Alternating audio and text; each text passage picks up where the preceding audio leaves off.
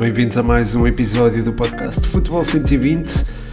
Este é o episódio número 130, acho eu, não tenho a certeza, mas acho que é 130. Muito obrigado por estarem desse lado, por ouvirem. O tema de hoje, como não podia deixar de ser, é o Mundial de Futebol e a antevisão àquilo que irá ser esta prova tenho, foi lançado um desafio muito interessante pelo João Mascote, com, enfim, com várias, um, ehm, vários tópicos de antevisão, várias previsões uh, sobre o Campeonato do Mundo, nomeadamente os flops, o jogador revelação, o melhor jogador, aquele que irá ter mais assistências, seleções que vão surpreender, que vão desiludir, enfim há muitos tópicos para abordar, mas antes disso eu gostava só, e já que estamos a falar do Mundial do Qatar apenas, uh, queria só falar um bocadinho sobre aquilo que está atrás deste Mundial e também um bocadinho da minha posição, porque eu acho que é importante uh, falar sobre isto. Já sabem que eu gosto muito de números e às vezes baseio-me neles para, para as minhas opiniões no futebol e para avaliar um jogador, isso não chega, mas pode chegar, por exemplo, para, para perceber uh, uma, algumas dinâmicas sociais e algumas escolhas, ou para não entender essas mesmas escolhas. Uh, e no caso da, da, escolha do Qatar como uh, país organizador, há aqui muitas escolhas que não se entendem, nomeadamente o facto do Qatar uh, ter, sido, ter sido escolhido como país organizador. Um, e, enfim, é um país onde não há cultura futebolística. É certo que podemos argumentar com, com o facto de se poder expandir a marca e o desporto para, para um país onde essa cultura não existe, mas um, já houve alegações acerca da corrupção à volta da, da escolha deste país para organizador e são cada vez mais fortes. Um, é preciso dizer que houve 330 mil milhões de custos na, na, para a organização deste Mundial, o equivalente a toda a riqueza produzida em Portugal durante um ano inteiro. Um, e atenção, Portugal tem 10, mil, 10, eh, mil, 10 milhões desculpem, de, de habitantes, ou 11 milhões. Um, o Qatar tem 3 milhões. Um, enfim, parte destes 3 milhões são trabalhadores imigrantes asiáticos, uh, muitos deles a trabalhar na construção civil uh, e muitos deles uh, trabalharam em condições desumanas entre 8 a 12 horas por dia, 6 dias por semana, debaixo de temperaturas extremas e, e em condições que, enfim, enfim, foram condições desumanas e que já, enfim, já, já provocaram mesmo mortes, 6.500 já foram, já foram veiculadas, uh, estima-se que tenham existido mais.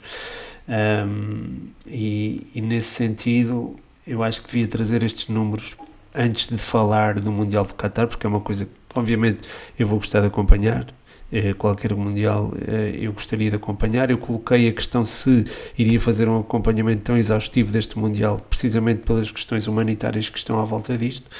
Um, ehm, escolho isto, escolho fazer isto, fazer este disclaimer antes de abordar o, o tema e abordar a, a competição. Tentarei fazê-lo sempre da, da melhor forma para também, pronto, para também manter toda a gente minimamente informada acerca daquilo que está à volta deste Mundial.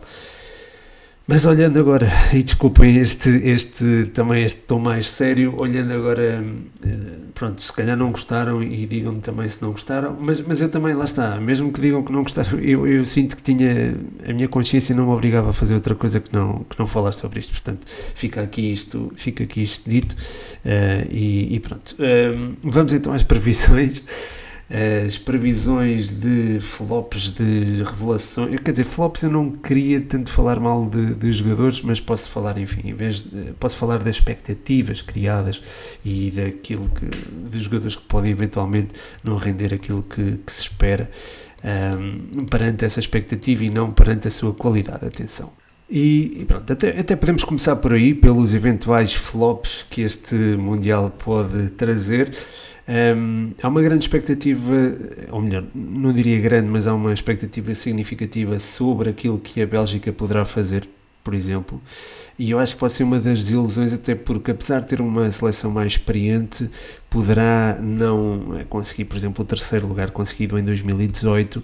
Um, e, e, acho que uh, há aqui uma confluência de, de jogadores que, que, estão, a meu ver, enfim, numa, enfim, numa boa fase da carreira, mas há também um, uma certa altivez também que se, que se faz sentir. Roberto Martínez é um ótimo treinador, Uh, não sei até que ponto é que será um grande, grande selecionador, apesar de ter uma, por exemplo, uma, uma taxa de vitórias altíssima ao serviço da seleção belga, não sei até que ponto é que não pode, não poderão desiludir. Eu sei que há muitos recursos e acho que a seleção belga pode de facto ser uma equipa que pode vacilar e nesse sentido pode ser até uma das seleções que vão desiludir para mim um, e portanto meto já uma neste tópico. Uh, depois, em, ter, em termos de flops individuais, Uh, acho que poderia estar aqui na seleção belga, eventualmente o Lukaku, um, apesar de pronto, a época dele não está a ser propriamente famosa ao serviço do Inter e nesse sentido poder também uh, não ser uma surpresa assim tão grande ele cair, mas de qualquer forma uh, espera sempre o melhor dos melhores e ele é um dos melhores Portanto, se calhar aponto aqui talvez o Lukaku. Um, e depois noutra, outra seleção que eu acredito que possa desiludir é a Inglaterra, que já na Liga das Nações uh, teve uma prestação muito pobre e um, poderá muito provavelmente também estará aquém daquilo que rendeu, por exemplo, no Euro 2020, onde chegou à final. E nesse sentido, acho que pode ser outra das seleções que irão desiludir e um dos flops poderá estar uh, lá presente. Uh, agora não consigo dizer qual, não é? Portanto, não, não consigo neste momento dizer quem será ou qual será.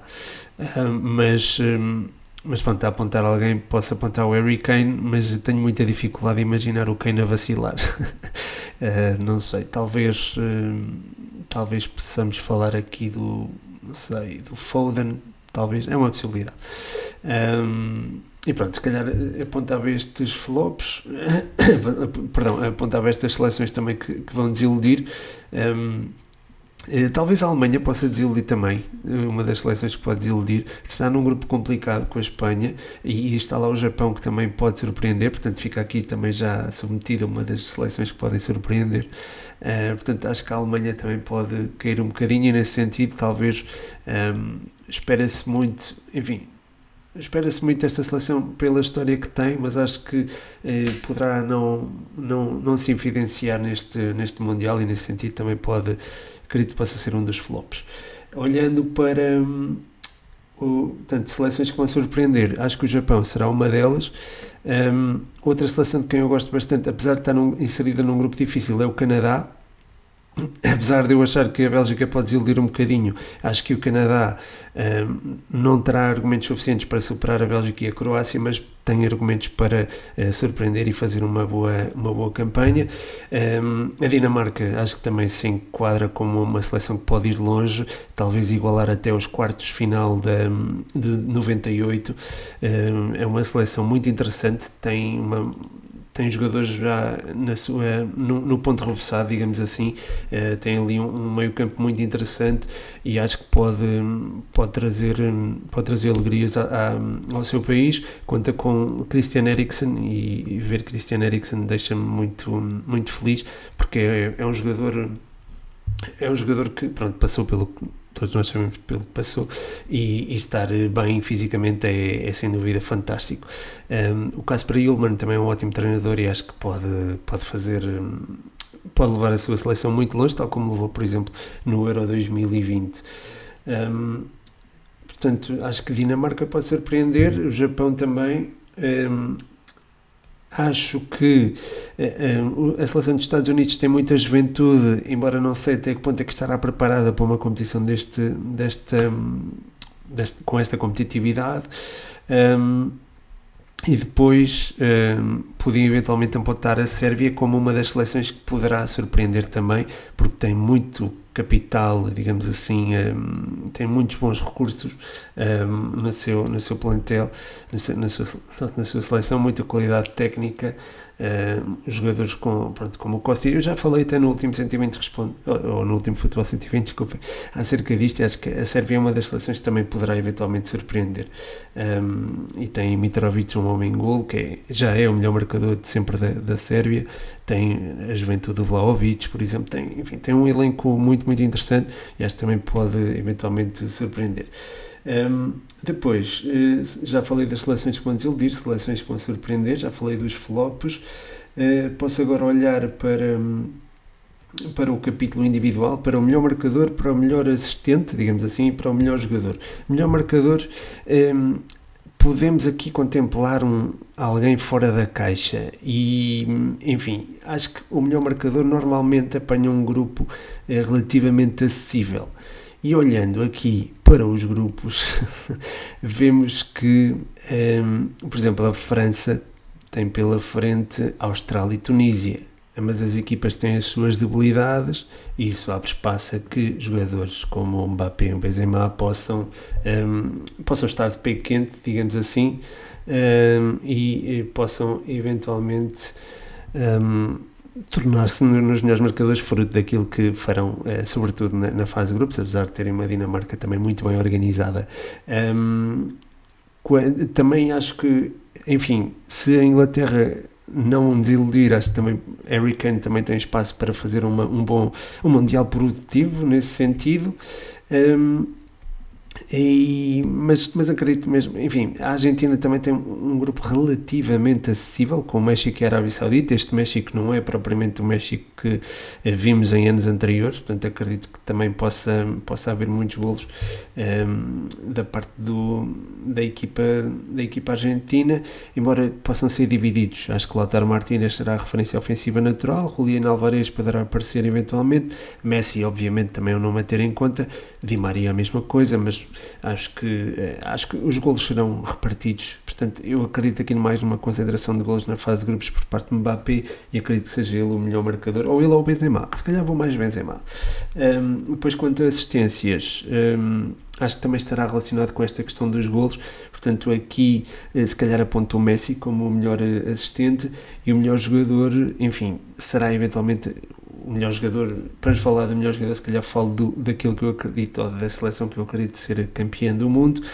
Eu tenho esta fé inabalável de que Portugal vai ganhar o campeonato do mundo, portanto, eh, posso dizer um jogador da, da seleção portuguesa eh, e se calhar vou surpreender ao dizer Bernardo Silva. Eu acho que ele vai fazer um Mundial fantástico e acho que finalmente vai jogar mais na, junto à, à zona central do terreno, mais encostado e não tanto. Um, próximo da linha e estando nesta posição poderá render mais e acredito que possa vir a ser ele um, o bolador, digamos assim, deste, deste Mundial. Uh, se não olhar deste ponto de vista patriótico, acho que a França e o Brasil uh, têm também, e a Argentina também tem, enfim, mas mais a França e o Brasil, uh, acho que estão no lote de, de, equipas que podem de facto alcançar uh, patamares longínquos. Ehm, acho que o, o, Neymar seria um, um jogador a ter em conta, uh, um Mbappé também, mas enfim, se calhar apontaria mais o, o Neymar porque acredito que já atingiu um ponto de maturidade onde, enfim, onde poderá eventualmente explanar o seu futebol e ele tem muito futebol nos pés, portanto talvez aqui uh, aponte o Neymar como, melhor jogador, embora secretamente entre nós eu acredito que seja o Bernardo Silva. Uh, portanto, já pronto, mais assistências, Messi, melhor marcador. Benzema, melhor jogador, uh, Bernardo Silva. uh, depois, quem passa a fase de grupos? Ora bem, olhando para o grupo, o grupo Portugal, tenho claramente expectativas altas em relação à nossa seleção. Acredito que passa em primeiro lugar do grupo. A outra seleção, e creio que não estou a surpreender ninguém, acredito que seja o Uruguai. Depois, olhando para o grupo A, acho que o Qatar poderá, enfim, poderá ter apoio dos. Enfim, não é que tenha muitos, mas acredito que possa eventualmente ter algum apoio.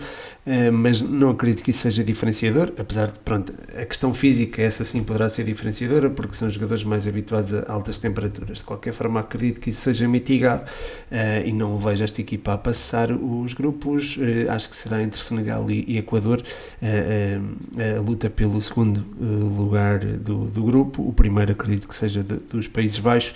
Se tiver que apontar um, agora de repente seria o o Senegal, talvez. Embora o Equador esteja muito bem organizado. Mas, mas se calhar o Senegal, até porque está muito bem orientado pelo Cissé. Um, depois, o, o, o, grupo B, acho que a Inglaterra passará com. Enfim, passará assim para os oitavos de final, não sei se com relativa facilidade ou não. Depois acho que será ali uma luta a três entre Irão, Estados Unidos e Gales. Um, acredito que eu vou apostar aqui no Irão. Vou, vou dizer Irão. Depois, grupo C, um, Argentina, Polónia, México, Arábia Saudita. A Argentina é claramente favorita. A Polónia é Lewandowski mais 10. O México não está tão consistente como noutros anos. A Arábia Saudita, enfim, também não é propriamente uma seleção com tecnicamente dotada eh, e isso faz a diferença, eh, se bem que a organização seja mais importante e tem um treinador também muito competente, mas acredito que seja eh, talvez a Polónia com o Lewandowski a ser o, o fator diferenciador a passar juntamente com a Argentina. Depois, no grupo da França, a França e Dinamarca, digo isto sem, sem grandes dificuldades, a Austrália e Tunísia ficariam pelo caminho. Depois, no grupo da Espanha, a Espanha acredito que passe. Uh, a Alemanha também, mas eu, eu, estava aqui com o feeling no Japão. Eu não sei se o Japão não pode surpreender aqui e ultrapassar uma Alemanha, por exemplo. Acredito que a Costa Rica não o consiga fazer, apesar de ter jogadores muito experientes que viveram os quartos de final, por exemplo, do Mundial 2014. Uh, eh, mas acho que aqui eu vou Espanha e vou. E vou Japão. Vou arriscar, vou Japão. Pronto. Uh, espero que estejam a apontar. Depois no, no no grupo da Bélgica, Canadá, Marrocos e Croácia. Acredito que o Canadá possa tentar surpreender, mas que não consiga fazer. Marrocos também não é uma equipa propriamente acessível, mas acredito que Bélgica e Croácia consigam passar. Depois no grupo um, do Brasil, não imagino muitas dificuldades para os canarinhos passarem em primeiro lugar no grupo. Depois um, a Sérvia, a meu ver, irá assegurar o, o, segundo lugar, portanto estão aqui a, a, minha lista de apurados, digamos assim, Portugal, Uruguai, Países Baixos e uh, Senegal, Inglaterra e Irão, Argentina e Polónia, França e Dinamarca, Espanha e Japão, uh, Bélgica, Croácia, uh, Brasil e Sérvia. Depois tenho aqui um desafio para terceiro classificado, finalistas e campeão, mas eu acho que vou continuar a fazer a, a fase, de, fase a eliminar, digamos assim, e nessa fase a eliminar a Holanda, já fiz aqui simulação, a Holanda ou os Países Baixos enfrentariam o Irão, acredito que passem, e que enfrentem a Argentina, que superará a Dinamarca uh, nos oitavos de final. Portanto, Holanda-Argentina nos quartos de final. Depois há aqui um Espanha-Bélgica, um fantástico Espanha-Bélgica. Acredito que a Espanha eh, vença e depois o Brasil eh, elimina o Uruguai, encontrando os espanhóis nos quartos de final.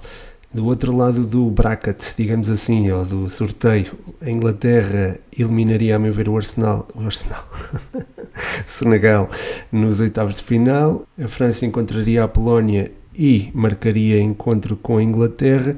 Um, depois eh, a Croácia e o Japão, enfim, seria aqui um jogo equilibrado e eu vou, também vou arriscar aqui, vou dizer que o Japão eh, se iria apurar e iria encontrar Portugal, que encontraria a Sérvia, nos, um, ehm, nos oitavos. Portanto, temos aqui um Países Baixos, Argentina, um Espanha-Brasil, um Inglaterra-França e um Japão-Portugal. Portanto, acessível, relativamente acessível a Portugal. Portugal acaba ali com a surpresa Japão e vai às meias finais. E quem é que vai encontrar? Vai encontrar a França, que vai dizimar, a meu ver, a Inglaterra. Portanto, Portugal, um, ehm, França nas meias finais. Depois, uh, no, nos outros quartos de final, a Argentina, acredito, uh, vai levar a melhor sobre os Países Baixos e o Brasil vai se superiorizar à Espanha. Portanto, vamos ter aqui um Brasil-Argentina e um Portugal-França. Estas serão, a meu ver, as meias finais. Depois, o que é que vai acontecer? Portugal, o que é que vai acontecer? Eu não sei o que é que vai acontecer, mas posso sugerir só. Um, acredito que uh, Portugal uh, com um golpe de sorte, eventualmente, e um gol apontado por quem menos se espera. Portanto, o Éder de Portugal vai ser o Ricardo Horta, até porque já passou pelo Braga. O, o Éder tinha passado pelo Braga antes de marcar aquele gol. Uh, acredito que seja o Ricardo Horta a surpreender e a apurar-nos para a final, uh, onde iremos encontrar quem? O Brasil, é verdade, vamos ter uma, uma final lusófona. Um, o Brasil irá superiorizar-se à Argentina num, num, duelo entre velhos rivais, onde Neymar uh, e Vini Júnior vão dar samba uh, a Messi e companhia. E depois na final, uh, Portugal vence nos penaltis, que é para não ser assim tão dramático. Portugal vence o Brasil nos penaltis e sagra-se campeão do mundo e Bernardo Silva vence, portanto, a bola de ouro. São estas as minhas previsões. Obviamente que não vou acertar nenhuma, um, ou vou acertar muito poucas. Se calhar até vou acertar só uma, mas espero que essa uma seja a consagração de Portugal como campeão do mundo. O Mundial está aí à porta e pronto, a expectativa é, é alta. Eh, vou, vou continuar a fazer a cobertura ao Mundial, digamos assim, com, com o guia do Mundial que está disponível uh, em exclusivo, uh, isto é, todas as equipas estão em exclusivo no Patreon, em patreon.com.br futebol 120. Já fiz a análise de grande parte das equipas, muitas delas já foram publicadas. pronto, é continuarem, é, é passarem lá e também apoiarem o projeto e receberem também esse feedback em troca. No, no Instagram também vou continuar a fazer posts acerca do Mundial. Hoje fiz um sobre os melhores marcadores portugueses em Mundiais. E pronto, acho que estamos conversados. Quero agradecer ao mascote pelo desafio que, que me deixou, mandar-lhe também um abraço especial, ele que é patrono do Futebol 120, e mencionar também o uh, Futebol Summit, onde o Futebol 120 vai estar presente. Passem por lá, uh, conto ver-vos por lá. Se forem, digam-me alguma coisa, mandem -me mensagem